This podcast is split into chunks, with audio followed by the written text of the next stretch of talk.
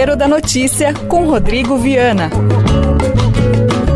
Uma produção do Brasil de Fato.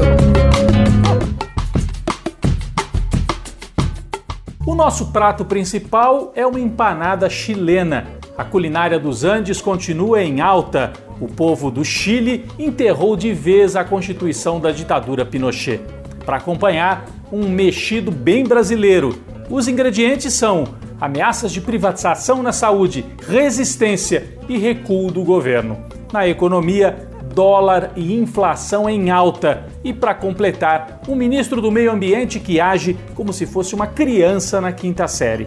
No lado da oposição, sinais de que as peças se movem. Lula e Ciro voltaram a conversar. O tempero da notícia está começando agora. Receita da semana.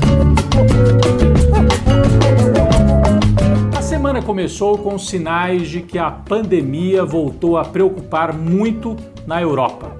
França e Alemanha decretaram lockdown, ou seja, fechamento, ainda que parcial, de boa parte de suas atividades. No caso da França, as pessoas estarão proibidas de circular e de ir a bares, restaurantes, festas, teatros, das 11 da noite até as 6 horas da manhã. Então, a noite está fechada na França, porque durante o período de reabertura, muitos sinais de contaminação e então a Europa enfrenta uma segunda onda. E nesse momento tão grave da pandemia no mundo, Jair Bolsonaro resolve privatizar o SUS. Ameaçou privatizar o SUS. Na verdade, publicou um decreto prevendo a possibilidade de privatização na saúde pública do Brasil, fundamental no combate à pandemia. Mas houve muita resistência nas redes. Alguns levantamentos mostram que 98% das citações eram de crítica a esse projeto do governo federal. E como sempre faz, o Bolsonaro monitora as redes. Em menos de 24 horas, ele recuou. Recuou porque houve resistência. Aliás, muitas críticas da oposição, os partidos já tinham se articulado para barrar no Congresso essa iniciativa de privatização, mas críticas também no setor de direita. O candidato do DEM, Eduardo Paes, por exemplo, postou no Twitter SUS, SUS, SUS, SUS, SUS, mostrando que essa agenda de privatização está derrotada na maioria da sociedade brasileira. Essa postagem do DEM e do Eduardo Paes mostra também que há um esgarçamento, uma dificuldade do Bolsonaro na relação com a chamada elite liberal no Brasil. O Bolsonaro se isolou em dois episódios, né? No episódio das vacinas, em que ele bateu de frente com o Dória e disse que não teria vacina, porque o Dória tem aqui o Instituto Butantan em São Paulo para a produção da chamada vacina chinesa e o Bolsonaro não quer. Então ele se isolou nesse episódio da vacina e agora se isolou de novo no episódio da privatização do SUS. E os sinais na economia não são bons também. Se a turma de baixo sofre com desemprego e com a fome que voltou no Brasil, a turma de cima do dinheiro está preocupada, porque o dólar disparou, a moeda brasileira nunca valeu tão pouco e a inflação também começa a se espalhar fora de controle. Então, são sinais de que a gestão da economia não vai bem e a turma do dinheiro começa a ficar bastante preocupada com a capacidade do governo Bolsonaro. O presidente, por sua vez, tenta reagir, parte para o Nordeste, faz visitas seguidas ao Nordeste. Esta semana foi ao Maranhão e mais uma vez uma declaração estapafúrdia, fez uma brincadeira sem graça com uma bebida, um refrigerante típico lá do Maranhão, que é de cor rosa. O governador reagiu, o povo do Maranhão reagiu. Aliás, o governador do Flávio, Flávio Dino prometeu processar Jair Bolsonaro por essa declaração desastrosa no Maranhão. O Bolsonaro tenta avançar no Nordeste, como nós vimos, dessa maneira aí desastrada, mas as pesquisas mostram que ele está em dificuldades nas eleições municipais. No Sudeste, por exemplo, nas duas principais capitais, em São Paulo, o candidato dele, Russomano, despenca nas pesquisas e no Rio de Janeiro, o Crivella corre o risco de ficar fora do segundo turno, apesar do apoio de Jair Bolsonaro. Quando a gente vai a Porto Alegre, no Sul, também. Quem é o candidato bolsonarista ali? Não há candidato bolsonarista com chance em Porto Alegre. No Nordeste, Bolsonaro também sofre em várias capitais, no Recife, por exemplo. A disputa deve ficar entre duas candidaturas de centro-esquerda. E em Fortaleza há sim um candidato bolsonarista, mas que agora, na reta final da eleição, está escondendo o nome do Bolsonaro, porque isso não ajuda na eleição, segundo as pesquisas, principalmente nas capitais.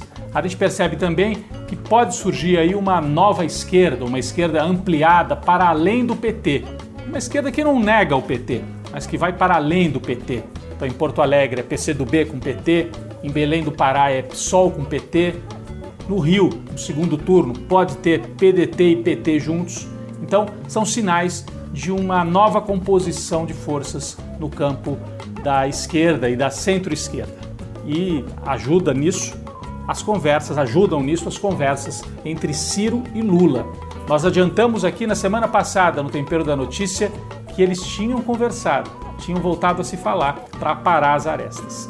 E esta semana circulou a informação completa. Houve uma reunião no Instituto Lula, Ciro Lula selaram um pacto intermediado pelo governador do Ceará, Camilo Santana, que é do PT, mas tem o apoio do PDT no Ceará. É uma notícia importante indicando que para 2022 uma frente ampla na esquerda deve ser formada. No campo internacional, é a última semana antes da eleição Biden contra Trump. Em todas as pesquisas, Biden bem na frente, mas há um risco ainda porque pelo sistema eleitoral nos Estados Unidos, se Trump virar o jogo e ganhar na Flórida, Pensilvânia, em seis ou sete estados, ele pode até perder no voto, mas ganhar no colégio eleitoral, que é como funciona nos Estados Unidos, mas Biden é franco favorito. Aliás, no meio da eleição nos Estados Unidos, uma polêmica envolvendo o jornalista Glenn Greenwald, que é dos Estados Unidos, mas mora no Brasil, ele denunciou que foi vítima de censura. Ele queria publicar um artigo contra Joe Biden na reta final. O Intercept, que é o site onde ele trabalha, é, queria editar esse artigo e Glenn Greenwald denunciou que estava sendo vítima de censura e saiu do Intercept. Uma notícia importante, ele virou um personagem da eleição lá nos Estados Unidos. E para completar no campo internacional, a grande vitória do povo chileno, que no plebiscito por ampla margem enterrou a Constituição que vinha desde a época do Pinochet, Constituição de, da ditadura do Pinochet. O povo disse não, o Chile vai ter uma constituinte com paridade entre homens e mulheres, eleitos e eleitas, para escrever uma Constituição democrática. São bons ventos que vêm dos Andes, a Bolívia e o Chile. Quem sabe chegando também aqui ao Brasil. Panela de pressão. Quem foi para a panela de pressão esta semana? O ministro do Meio Ambiente, Ricardo Salles. O ministro foi criticado pelo presidente da Câmara, Rodrigo Maia, porque Salles havia batido de frente com outros ministros no governo Bolsonaro. Então Rodrigo Maia disse assim: depois de destruir o meio ambiente, Ricardo Salles está tentando destruir o próprio governo. Passaram-se alguns dias e Salles postou nas redes sociais dele uma única palavra respondendo o Rodrigo Maia.